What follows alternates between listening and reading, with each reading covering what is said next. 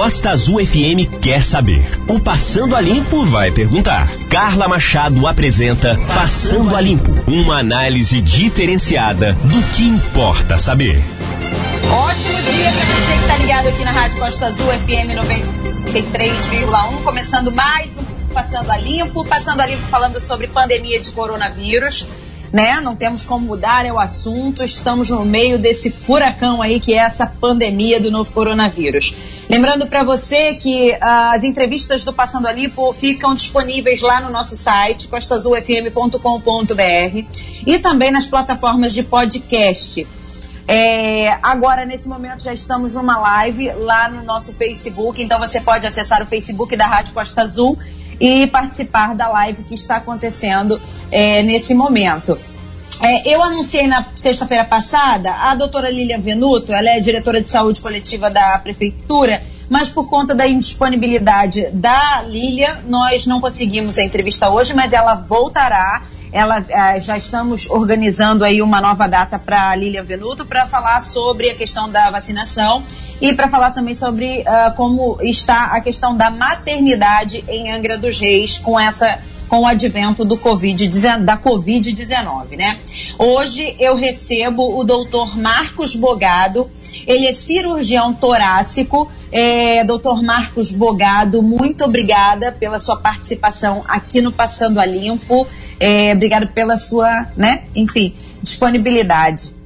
Muito obrigado, uma grande honra ter uh, esse convite para poder falar um pouquinho sobre o coronavírus e sobre a experiência que eu tive como médico e como paciente. Exata, exatamente, é por aí que a gente vai começar, né? Essa questão, você teve, você é, contraiu o vírus da Covid-19, o novo coronavírus, é, a Covid-19 é o nome da doença, né? Você contraiu uh, o novo coronavírus e como é, foi essa situação? O que, quais, foram os seus sintomas?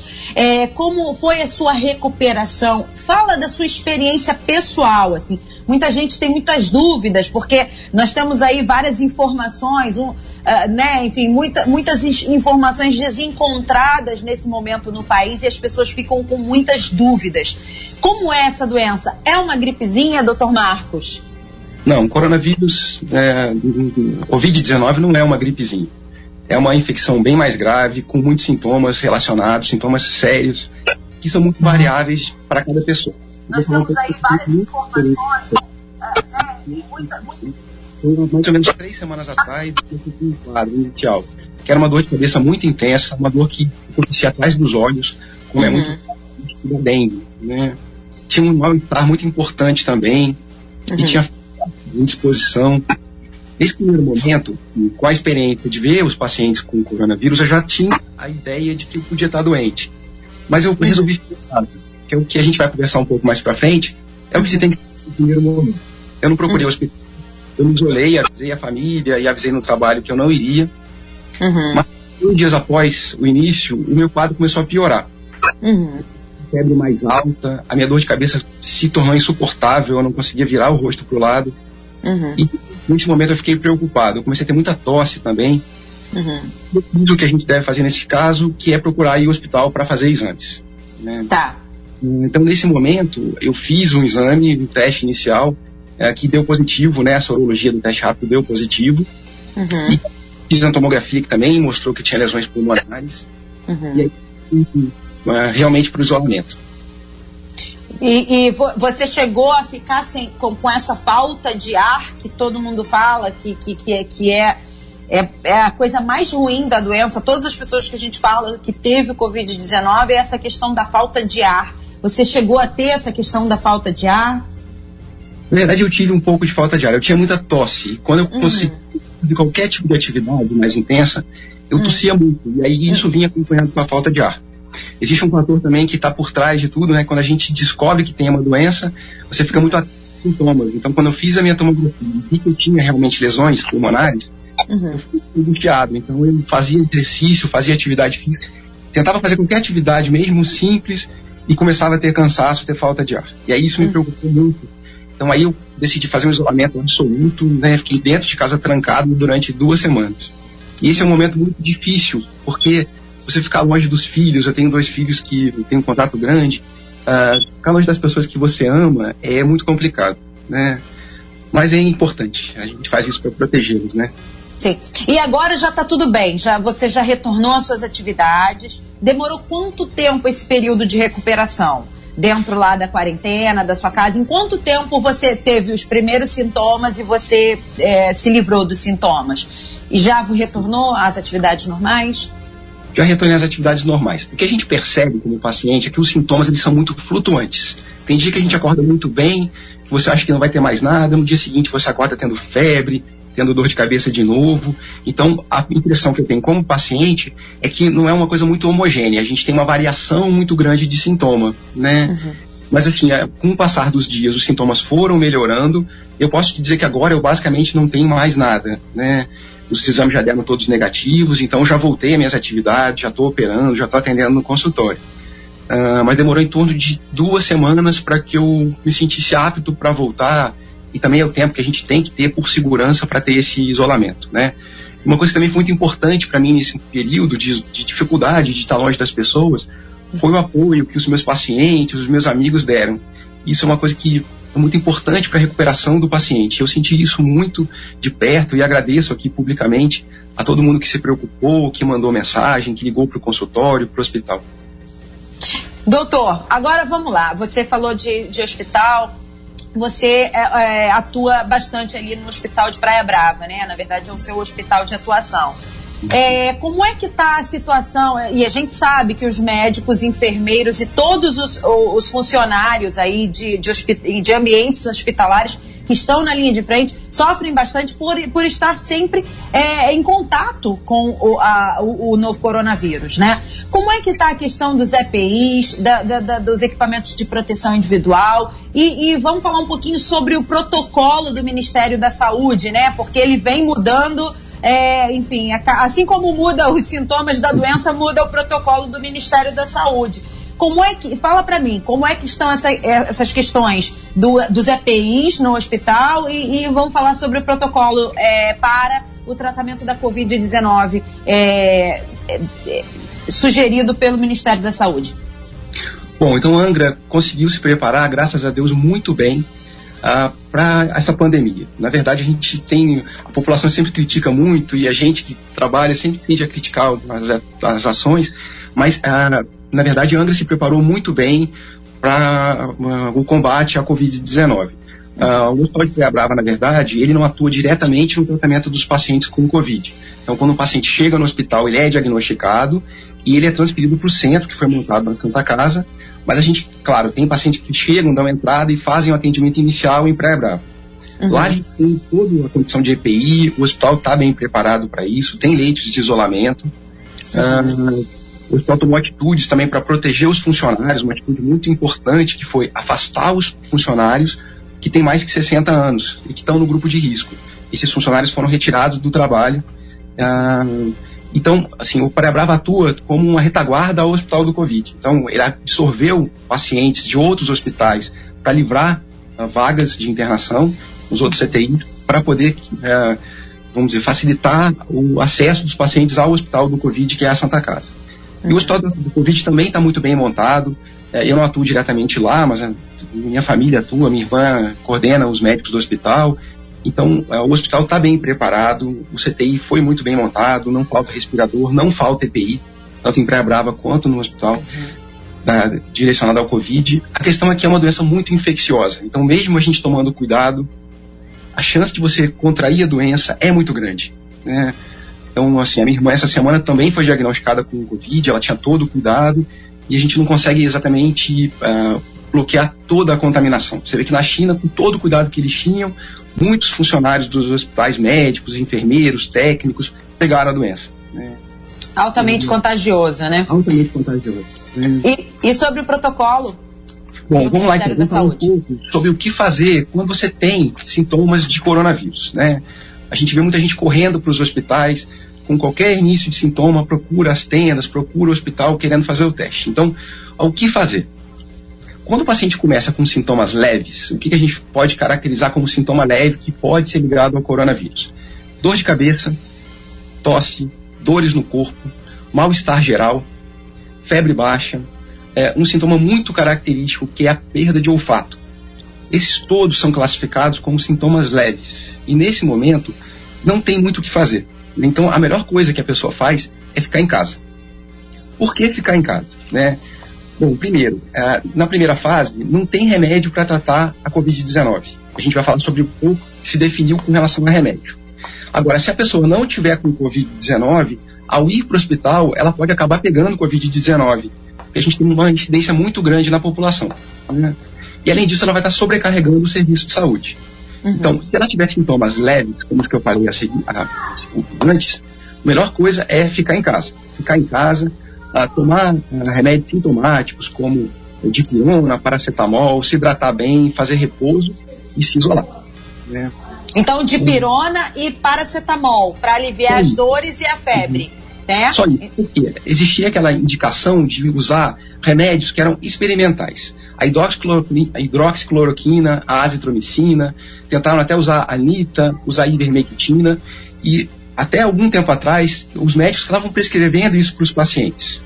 Só que, assim, há coisa de 10 dias atrás, saiu um primeiro trabalho mostrando que esses remédios não fazem efeito não tem atuação sobre a Covid-19. Então, ah, não precisa usar remédio para tratamento de Covid nessa fase, porque eles não vão fazer efeito. Uhum. Usar esses remédios aqui, o efeito que era desejado de combater o vírus não aconteceu e apareceram uhum. os efeitos colaterais. Então, a recomendação atual, na fase inicial do tratamento, sintomas leves, é ficar em casa e usar só medicamento sintomático.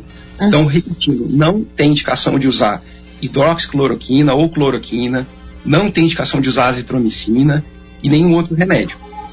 tudo caiu por terra e são coisas de 10 dias para cá. Né? Muito bem. Uhum. Bom, uh, então, quando procurar o hospital? Né? Uhum. Quando o paciente começa a ter sintomas um pouco mais graves, o que, que a gente pode classificar como sintomas mais graves? O principal deles, falta de ar. Quando o paciente começa a fazer pequenas atividades, começa a ficar cansado, começa a perceber que o ar não entra, que as asas do nariz começam a abrir para ele conseguir respirar. Esse é o momento de o paciente ter uh, cuidado e procurar aí sim o hospital. Outros sintomas que a gente também pode classificar como sintomas de gravidade são uhum. febre alta, dor de cabeça de forte intensidade e que não melhora com os analgésicos, muita fraqueza. Né? Uhum. Então, se o paciente começa a ter esses sintomas, então ele tem que procurar atendimento médico. E aonde procurar esse atendimento? Uh, o município de Angra tem tendas de atendimento para o coronavírus. Então, são oito, nove tendas que estão na frente das grandes emergências da cidade. Praia Brava tem uma tenda, na frente da Santa Casa tem outra tenda. Os grandes postos de saúde têm tenda de atendimento. Em vários aí, bairros do município. Em vários bairros. Então, vai ter sempre uma tenda perto da sua casa. Isso é uhum. é importante, até porque a pessoa não vai ter que passar uh, por uma área muito grande, se locomover por uma área muito grande para poder chegar na tenda. Então, ela chega na tenda do coronavírus e ali ela vai fazer o teste. Só com, só com sintomas graves. Procurar as tendas com uhum. sintomas mais severos da doença, né? Quando ela chega na tenda com esse tipo de sintoma, aí sim ela vai fazer os testes para tentar um diagnóstico. Né? Então a gente tá, ainda tem um, um, pouco de controvérsia sobre qual teste é melhor nessa fase. Existe aquele teste de um cotonete que se coloca no nariz, que é o suave. Sim. Né? e esse teste chama PCR, ele já começa a ser positivo logo no começo dos sintomas, mas ele tem um problema que ele tem muito falso negativo. O que isso quer dizer? O teste vem dizendo que está negativo, mas na verdade o paciente está doente. Então, em torno de 40% dos pacientes que têm coronavírus, eles têm doença, eles fazem esse teste e o teste vem negativo. Uhum. Então, é um teste que é usado porque quando ele vem positivo, aí é certeza do diagnóstico. Sim. Existe também aquele teste rápido que é feito com a gotinha de sangue. Então, assim, no momento inicial, quando o médico avalia, ele vai usar um pouco o tempo que o paciente tem de sintoma para definir qual é o teste que ele vai usar. Uhum. E aí, baseado nos sintomas que ele está tendo e na positividade do, dos testes, dos outros exames que estão feitos, né, exames de sangue, tomografia, o médico que vai fazer a avaliação inicial, ele vai tomar duas condutas. Ou ele vai deixar o paciente em casa sendo monitorizado, então a prefeitura liga para o paciente toda semana para ver como é que ele está, ele deixa o paciente uh, avisado de quais são os sinais de alerta para voltar ao hospital. Uhum. Ou se o médico acha que o paciente já tem critérios de gravidade para ficar internado, aí ele vai passar para a unidade de internação que é a Santa Casa. É, a gente tem que falar que tem 100 leitos de UTI lá na Santa Casa, na verdade com 40 respiradores, isso são uh, dados oficiais do governo municipal.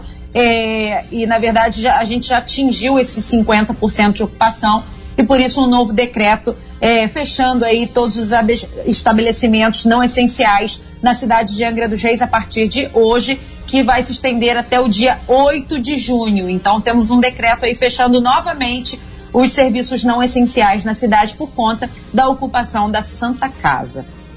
Doutor Marcos Bogado, cirurgião torácico. É, a nossa, nosso tempo é curtinho, é uma pena, porque a gente falaria aqui, né? Enfim, vamos nós temos que sempre auxiliar a população e é importante toda, todas essas informações que o senhor deu por conta disso. É, quando procurar, aonde procurar, né? É, é, que momento devo é, sair da minha casa para procurar, mas o mais importante é o isolamento, é a única, é o único, é a única coisa eficaz que a gente pode fazer para tentar evitar a contaminação é, é, é, o isolamento, é a quarentena, é tentar ficar em casa o mais tempo possível. Doutor Marcos Bogado, vamos lá dar uma, uma faladinha, uma pincelada sobre a questão das vacinas. Tá todo mundo aí na corrida mundial para essas vacinas.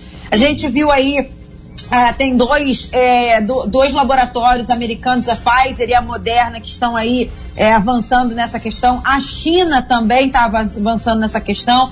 E, mas o mais promissor é o da Universidade de Oxford, na Inglaterra, não é isso? Doutor Marcos, explica um pouquinho para a gente como é que está essa corrida. Bom, a gente tem que ter muito cuidado com relação à expectativa com relação à vacina. Na verdade, tem em torno de 10 estudos sérios no mundo que são promissores já estão começando a fazer testes em humanos.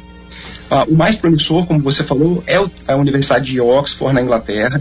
Uh, eles prometem uma vacina já sendo testada de forma clínica no final de setembro e começo de outubro.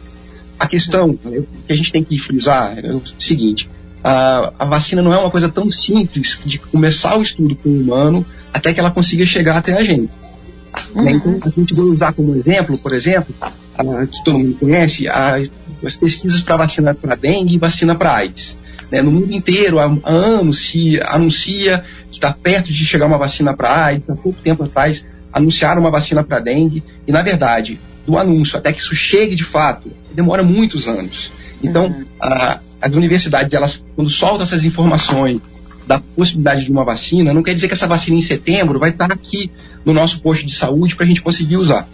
Né? Os pesquisadores sérios que pesquisam vacina no mundo, eles falam o seguinte, que na melhor das hipóteses, a vacina consegue uhum. chegar para a gente no ano que vem. Ah, algumas pessoas mais pessimistas falam até no final do ano que vem. Claro que o mundo está se mobilizando para tentar fazer isso em tempo recorde. E a gente uhum. tem que ter fé e tem que ter esperança. Eu tenho essa esperança que eles consigam adiantar um pouco. Mas é importante frisar o seguinte: não dá para a gente ah, acreditar que essa vacina vai salvar o mundo. Então, o que, que vai salvar o mundo nesse momento? Cuidado que as pessoas têm, o isolamento. Né? É importante frisar que 80, quase 80% das pessoas que têm Covid-19 não têm sintoma, mas essas pessoas elas transmitem Covid-19. Uhum. As crianças, por exemplo, muitas não têm sintoma, mas elas são transmissoras do Covid-19. Então, o que a gente tem que frisar muito bem é o seguinte: é fundamental o isolamento. Quando a gente está isolado, a gente está protegendo não só nós mesmos, estamos protegendo nossos pais, nossos avós, nossa família. Né? Então, esse, essa medida, por exemplo, de fechar o comércio, nesse momento que a gente não está tendo leito de CTI, que a gente já está chegando no limite seguro, é fundamental que feche o comércio, feche tudo. É, depois a gente consegue uh, voltar à atividade econômica, mas nesse momento agora a gente tem que salvar a vida. Né? Muito bem. É o isolamento e o isolamento e é importante também falar sobre a questão da máscara, né? Existe o um negacionismo aí tamanho do governo federal em relação ao uso da máscara, começando aí pelo nosso presidente.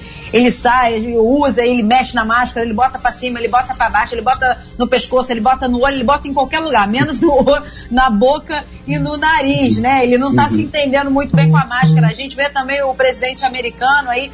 Por que, que a gente fala no presidente americano? Porque a gente vê um reflexo do presidente americano no presidente brasileiro, que também nega a máscara o tempo inteiro. A uhum. máscara é importantíssima, pra, é, é, é, uma, é um respeito e carinho que você tem com você e com o outro. Porque duas pessoas de máscara conversando a dois metros de distância uma da outra, não é que você não tenha que conversar com as pessoas, né? Porque o brasileiro ele é muito sinestésico, ele é muito, ele é muito né, latino, aquela coisa que precisa tá próximo, tá em sociedade o tempo inteiro. Você pode, mas você tem que sempre se precaver colocando a máscara, a pessoa que esteja é, próxima de você a dois metros, mais ou menos, também com máscara, porque aí você diminui muito, quase que nulo, né, essa, essa questão do contágio. E também a lavação de mão, porque na verdade a lavar a mão você tem que lavar sempre, não é só com, COVID, com, a, com, a, com, a, com o advento da pandemia. Tem que lavar a mão sempre, higienizar sempre as mãos. Não é isso, doutor? É isso aí. Na verdade, a pessoa tem que entender que quando ela está usando máscara, ela está se protegendo, mas ela também está respeitando o próximo, porque ela, tá, ela pode ser um portador assintomático. Então, ao usar a máscara, você está protegendo a pessoa que está passando por você na rua, que está com você no ônibus, que cruza com você no comércio. Então, o importante é que é, quando vê uma pessoa na rua sem máscara, que a, toda a população cobre, olha, você tem que usar máscara, não deixa entrar na loja, não deixa entrar na farmácia, no supermercado, porque isso é importante, né? Uma pessoa tem que ter consciência de que ela está ajudando ao próximo a usar a máscara, né? Muito bem. A gente, nosso tempo acabou. Ah, Conversaríamos aqui durante, faríamos uma reunião virtual aqui, sem problema nenhum sobre Covid-19. São muitos pormenores, mas é, a gente tem é, pouco tempo de programa, então a gente tem que é, ter, abranger o maior número de informações possível de forma mais rápida. De qualquer forma, doutor Marcos Bogado, cirurgião torácico, muito obrigada pela sua participação, pela, é, pela sua gentileza de, de compartilhar essas informações conosco. É, muito obrigada e a gente volta a se falar, né? Porque na verdade a gente vai, acho que essa pandemia aí vai se estender um pouco mais e a gente vai estar sempre tendo novidades, é, afinal de contas o vírus está sendo estudado em tempo real né, pela, pela comunidade científica. Então a gente com certeza vai ter novidades por aí e eu conto com a sua participação aqui no Passando a Limpo. Foi um grande prazer, muito obrigado pelo convite, poder passar algumas palavras, de alguma forma consigo ajudar passando essas palavras, então quero agradecer muito a, a oportunidade, a chance de poder estar conversando com vocês. Muito obrigado. Muito bem, muito obrigada. Então, conversei aqui com o Dr. Marcos Bogado, cirurgião torácico. Essa entrevista é, tá lá rolando a live no nosso Facebook, ela vai ficar disponível para todo mundo assistir. E também o áudio no nosso site, costazulfm.com.br. Em breve, nas plataformas de podcast, é, você pode ver, rever e ouvir novamente essa entrevista. É, Passando a Limpo volta na quarta-feira e aí eu converso com Juan Vicente Baquilet. Ele é professor de políticas públicas da Universidade Federal Fluminense e doutor em ciência política pela Universidade de Salamanca, na Espanha. Vamos falar sobre a situação é, política do nosso país, do mundo, enfim, vamos fazer uma análise aí sobre o que está acontecendo, né? Precisamos fazer isso. É, muito obrigada pela sua audiência. É, até quarta-feira, às 9h40 da manhã. Tchau, tchau. Passando a Limpo uma análise diferenciada do que importa saber.